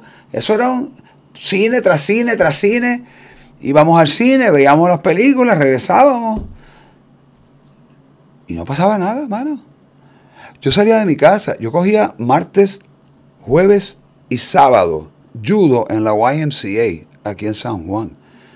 Y yo cogía la, la- la guagua de la 17, eran dos, la 17 o la 17A. Por, ¿cuál, ¿Cuál era la diferencia de la 17A? La 17A entraba en el aeropuerto. Ok. Salen de- salían de allí de la urbanización Los Ángeles, iban por la Valdoriotti, la A se metía en el aeropuerto, dejaba gente, se iba para el aeropuerto, recogía gente del aeropuerto y seguía para el viejo San Juan. Terminaba en la Plaza Colón, en el viejo San Juan. Ahí yo me bajaba, caminaba hasta la YMCA, que hoy por hoy es el Comité Olímpico de Puerto Rico, donde estaba la casa original de la YMCA. Y ahí los martes y los jueves y los domingos, los sábados, yo cogía mi judo, cogía pa, y llegaba a casa y la, guagua- la parada de la guagua estaba frente a casa, en un poste. Yo me bajaba y estaba mi casa ahí. Sí, eso sí, que, eso sí que cambió un montón. Eso fue en los 70, por ahí más. ¿Qué, muchachos? En los, en, los- en los 60, 60. En los 70 yo estaba, en los 70, en los 70 yo estaba en Perú, eh, en México estábamos en el año 1970 y en el 71 fue que operaron a papi y regresamos a Puerto Rico en el 71. ¿Y era raro para ti ver a tu papá en televisión? No, al contrario, papá, era como un héroe. Claro. O sea, yo te- es que ese es mi papá. ¡Wow! Ese caballo es mi papá. Y en casa estaba llena de trofeos que se ganaba, de premios y cosas. Y ahí estaban. Entonces decía, diache. Yo lo miraba. Había una novela que papi hizo que fue muy famosa, que fue la novela que lo, realmente lo, básicamente lo consagró en Puerto Rico. Y luego vino otra novela que hizo en Perú, que o sea, lo consagró internacionalmente, pero en Puerto Rico mucha gente, obviamente de mi generación y de la generación de mi mamá, que y todavía están por ahí las abuelitas y eso, que, que- ¿se acuerdan de una novela que el título original de la novela era La mujer de aquella noche? Pero el personaje principal se llamaba Renzo. Renzo el gitano, que se llama. Y a todo el mundo, todo el mundo le decía, mira, ah, yo voy a- tengo, tengo que ir a ver Renzo el gitano. Y era por la tarde, a la una y media. Mi mamá nos esperaba, eh, yo estudiaba en La Piedad, ahí en Isla Verde. Y mami nos esperaba, nos montábamos en el carro. Llegaba yo a casa a la una y media y ahí estaba empezando la novela. Yo no me perdía eso. Y cuando me llevaba papi al canal a Telemundo a ver las- los decorados, era, wow, esto es aquí. Mira, aquí es por aquí donde está esto y por aquí, ¿sabes? Era una chulería, un tripeo. Qué cool. Yo, para mí es súper cool. Y cuando yo iba, por ejemplo, yo me acuerdo ir a, a cuando Telemundo estaba antes en, el, en, la, en Puerto Tierra, donde después por muchos años estuvo el Canal 7 y después que el Canal 11. Allí los bastidores de los decorados, tú sabes, los bastidores estaban afuera, ¿verdad? Sí, los iban poniendo, ¿sabes? Que, que si el programa este, el otro. Y yo, cuando él estaba haciendo novelas o algo, yo me iba por ahí a ver, yo jugaba, yo creía que yo estaba, o sea, yo interpretaba. Y, el chabaco a mí siempre me gustó esto. ¿sí? ¿Siempre quisiste ser actor? No, no siempre quise ser actor. Yo empecé a estudiar premédica en la Universidad de Puerto Rico. ¿Ah, sí? y un yo, empecé a, yo traté de hacer un bachillerato de biología, pero... En verdad, especialista en obesidad. Tú, tú, Este. ¿En algún momento sentiste como que te, era, tenías que probarle a tu papá que eras tan bueno como él o algo? ¿Sentías No, esa pero presión? sí, o no? pero no, pero sentí, sentí respeto y distanciamiento. Eso fue lo que me, eso fue lo que, lo que me, lo- por la razón que yo me tardé en decidirme. Yo vi que mi padre llegó a ser esta figura máxima y yo tenía inclinación. Yo vi a mi papá trabajar y yo decía, yo creo que yo puedo hacer eso. ¿Ves? Pero la fama de mi padre fue tal que yo no me atreví a retar eso. Mm. ¿verdad? Para un niño era retarlo, ¿verdad? Y para mí, este, en esta búsqueda, eso es parte del crecimiento humano, muy normal, muy normal. Yo dije, pero déjame ver, y como siempre, yo vi las oportunidades de educación como algo que, de verdad, que uno estudiaba algo para sacar, para ser hombre de provecho. Antes decía, yo soy un hombre de provecho en la vida. Pues, ¿cuáles son las, las profesiones esas, tú sabes, de provecho? Abogado, médico, tú sabes. A eso sí, a mí me interesó mucho las- la, la medicina cuando mi padre lo operaron.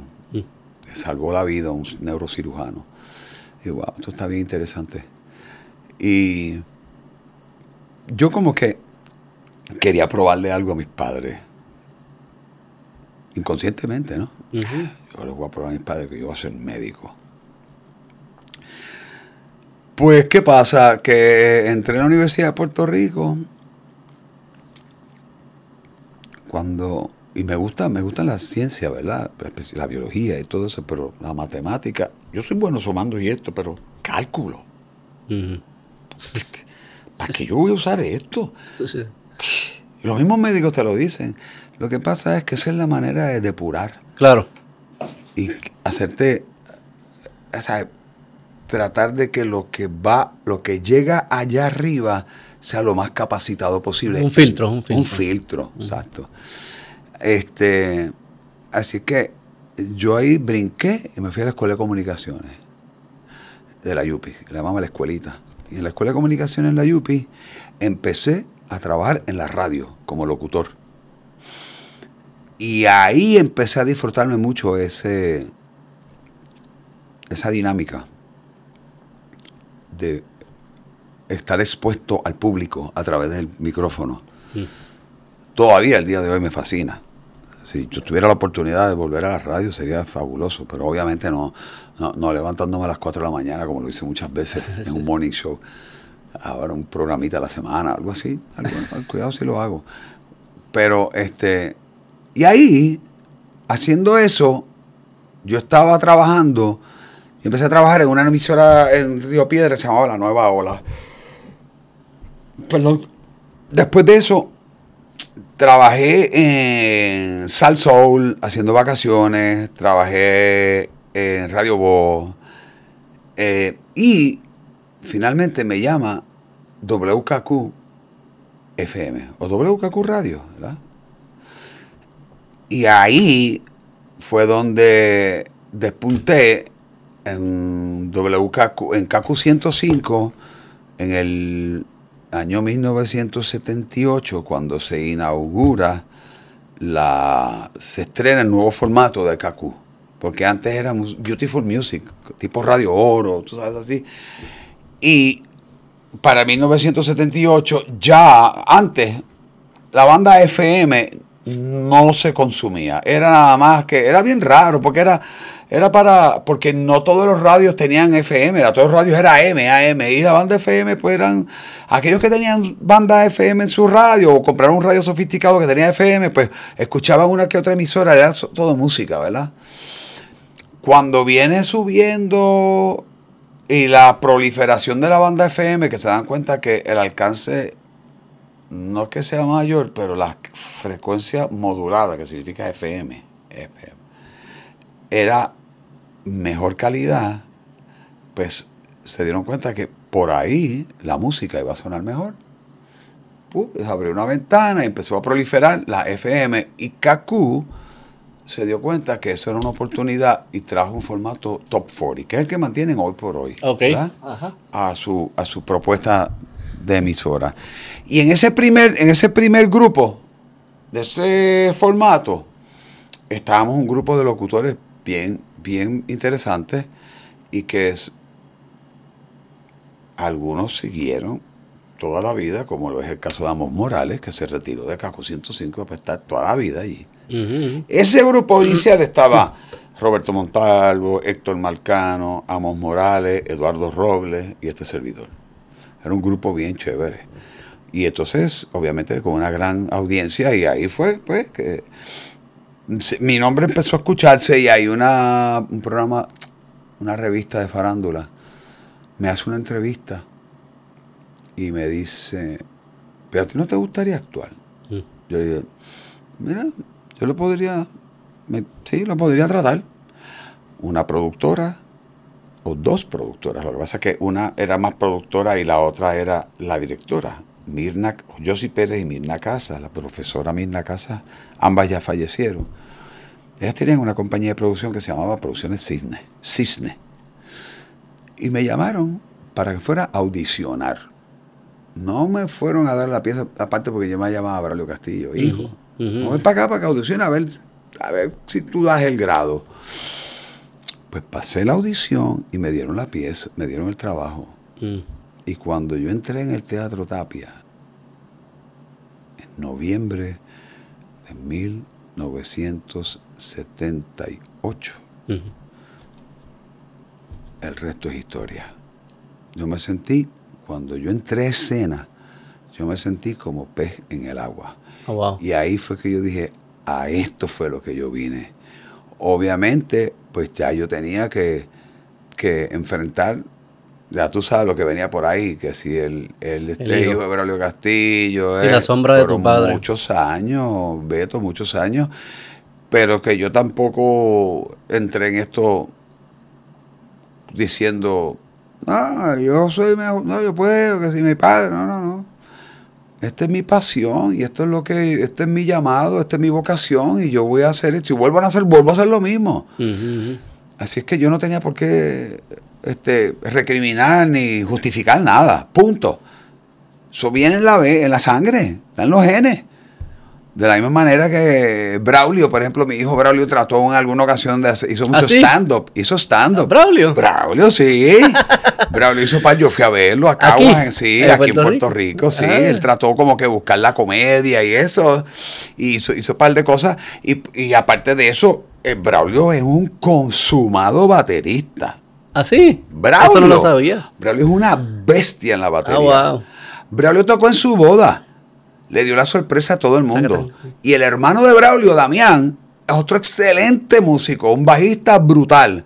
Cuando Braulio se casó con Sofía, tú los conoces muy bien, porque eres muy amigo de Alberto, el esposo de Natalia, la hermana de Sofía, pues Braulio y Damián, entre ellos, Braulio en Virginia y Damián acá en Orlando, entre ellos se comunicaron y ensayaron dos canciones. Una es My Commanding Wife de los Rabanes. Y no sé cómo me acuerdo cuál era la otra. este, la cuestión es que estamos en la boda. Yo lo sabía porque me lo habían dicho, pero yo no se lo dije a nadie. Estamos en la boda. La banda que está tocando es cuenta regresiva. Yo conozco a José Nelson, el director, y le digo, José, que es baterista. Sí, sí. Imagínate, el director de la banda es baterista y yo le estoy diciendo, mira, mi hijo toca batería, ¿tú lo dejarías tocar con tu banda? Y va a decir, ¿qué carajo estás diciendo este tipo? Me va a tirar, me va a tirar al medio si resulta ser un, un miel de baterista. Yo le dije, mira, estos son los videos de mi hijo. Y entonces yo le dije, Braulio, comunícate con José Nelson y cuadren allá ustedes. Y lo cuadraron. Y de momento está la banda tocando y Braulio se para allí y le dice, ahora tenemos una sorpresa. Y este, eh, Y Damián se paró, cogió el bajo, Braulio se sentó en la batería y formaron el party allí, mano, y aquello estuvo de madre, es los dos. Y mi hija Fabiana eh, fue bailarina por muchos años, o sea, la, las artes... Corre. La sensibilidad del arte está presente en la familia. Y ahí te voy a hablar de otra cosa Mm. que es bien importante en un país. Cuéntame. Hablando de- de sociedad. Mm. Las artes son importantísimas. Las artes sensibilizan al ser humano. Y es bien importante las bellas artes. Todas las artes. La pintura, el baile, la música, la actuación. Bien importante que estén expuestos nuestros niños a eso. ¿Y qué fue lo primero que tumbaron de las escuelas públicas cuando vino el, el recorte por la Junta de Administración Fiscal? ¡Fua! Lo primero que se fue fueron las artes. ¿Qué le estás cortando al, al muchacho? Las alas de soñar y de sensibilizarse. Mm. Sí, qué curioso. Es lo primero, lo primero Eso fue lo primero que cortaron. Lo primero Y lo hacían bien en la escuela, no, no, no sé cuán buenas eran las clases de arte, eran buenas. Bueno, no solamente de las clases de arte, sino que, o digo, lo que, que, que cortaron. tú lleves que la escuela a ver una obra de teatro, que le des música, que le des actuación. Sí, sí, Eso. sí. Y es expresión también, es, es sensibilidad, como dice, pero también es un reconocimiento de ti mismo, de expresarte, de conectar con te otras personas. sensibiliza porque respetas lo que está haciendo el otro. Mm. Es una manera de sensibilizar al ser humano. Sí. Bueno, Braulio, hora y media. Quiero ser- darle- esto va a salir el Día de Acción de Gracia. Ah, qué maravilla. Y me papá. gustaría que mires a la cámara y le dejes un mensaje a todos los cabrones que se acaban de jaltar Ah. de pago. y le hagas un mensaje post de esos tuyos de domingo de panadería. Ah, Para sacarlo, dale, dale. Mira. ¿Qué le vas a decir al, al glotón? no. Sí, yo- dale. Yo lo que le tengo que decir a, a cualquier persona que, que se esté saltando en el día de hoy, que en familia la celebración es sumamente importante, que lo más importante del día es dar gracias por la salud, por la vida y por la familia. Y obviamente que un día tan especial como hoy, pues lo más importante es estar consciente de lo que tú comes. Así que Ah, la suavidad. si te te vas a va. saltar, jáltate bien. si te vas- no le eches la culpa después a Braulio. Hey. Lo pasaste bien. La pasé brutal, Beto. Gracias, gracias, gracias. Te felicito, de verdad que sí. Te felicito porque yo realmente no te, no te conocía. Sí, mi hijo me hizo el acercamiento, pero cuando me hizo el acercamiento entré a ver Ok. unos cuantos, unas cuantas entrevistas tuyas. Y sí, es súper ameno, es una conversación. Gracias. Y te felicito porque hacen falta más. ¿Sabes Gracias. qué? Hacen falta más Betos que quieran sentarse a dialogar y a, y a escuchar lo que tiene que decir la otra persona. Te lo agradezco. Que así sea. Chévere. Bye. All right, super.